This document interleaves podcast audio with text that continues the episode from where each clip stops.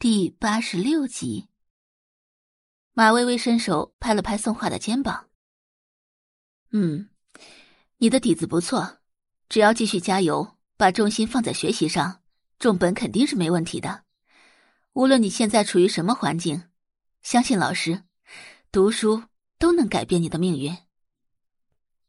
马薇薇非常满意的看着宋画，这个学生长得漂亮不说，成绩还好。各科功课也都完成的特别漂亮，尤其是那一手的瘦金字体，简直是让人叹息。老师也没有其他事了，你先回教室吧。宋画走后，办公室里立即有其他老师问道：“哎，马老师啊，刚刚那个就是你们班新来的转校生吗？”“ 是啊。”哎呀，长得可真漂亮啊！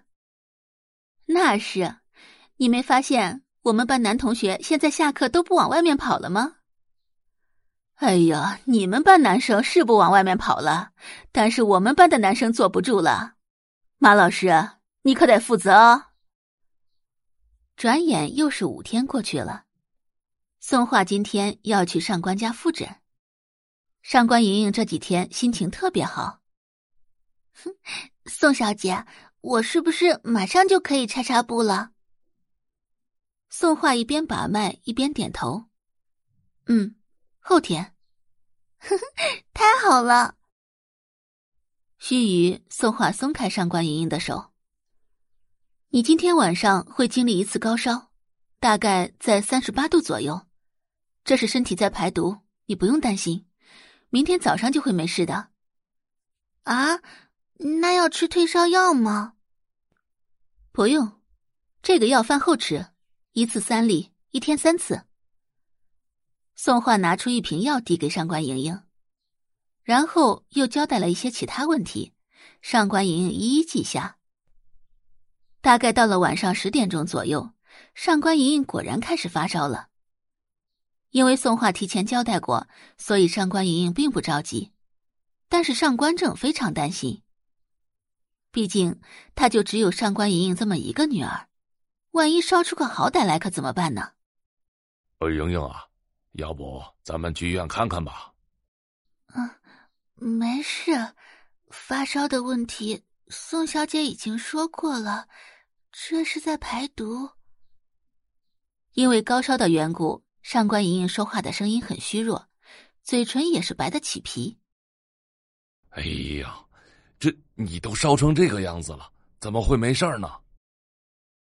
上官正急得来回转圈，程琳在一旁安慰上官正：“哎呀，我们要相信宋小姐，相信宋小姐，让上官正相信一个十几岁的孩子那是不可能的，更何况现在的上官莹莹已经烧成了这样。”上官正来到外面，打了个电话给吴老神医。吴老神医看到上官正的电话，他就知道肯定是上官莹莹出事了。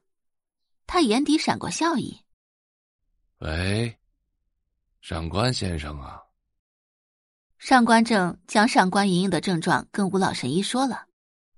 闻言，吴老神医道：“发烧是伤口感染的迹象，必须要马上采取急救措施，如若不然，是会有生命危险的。”一听这话，上官正吓坏了，他立即说道：“呃，那麻烦吴老神医过来一趟。”吴老神医眯着眼睛：“上官先生，我早就提醒过你，不要被妇道人家左右思想。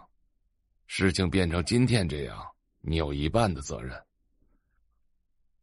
对对对，这都是我的错，求求您了，救救我女儿。”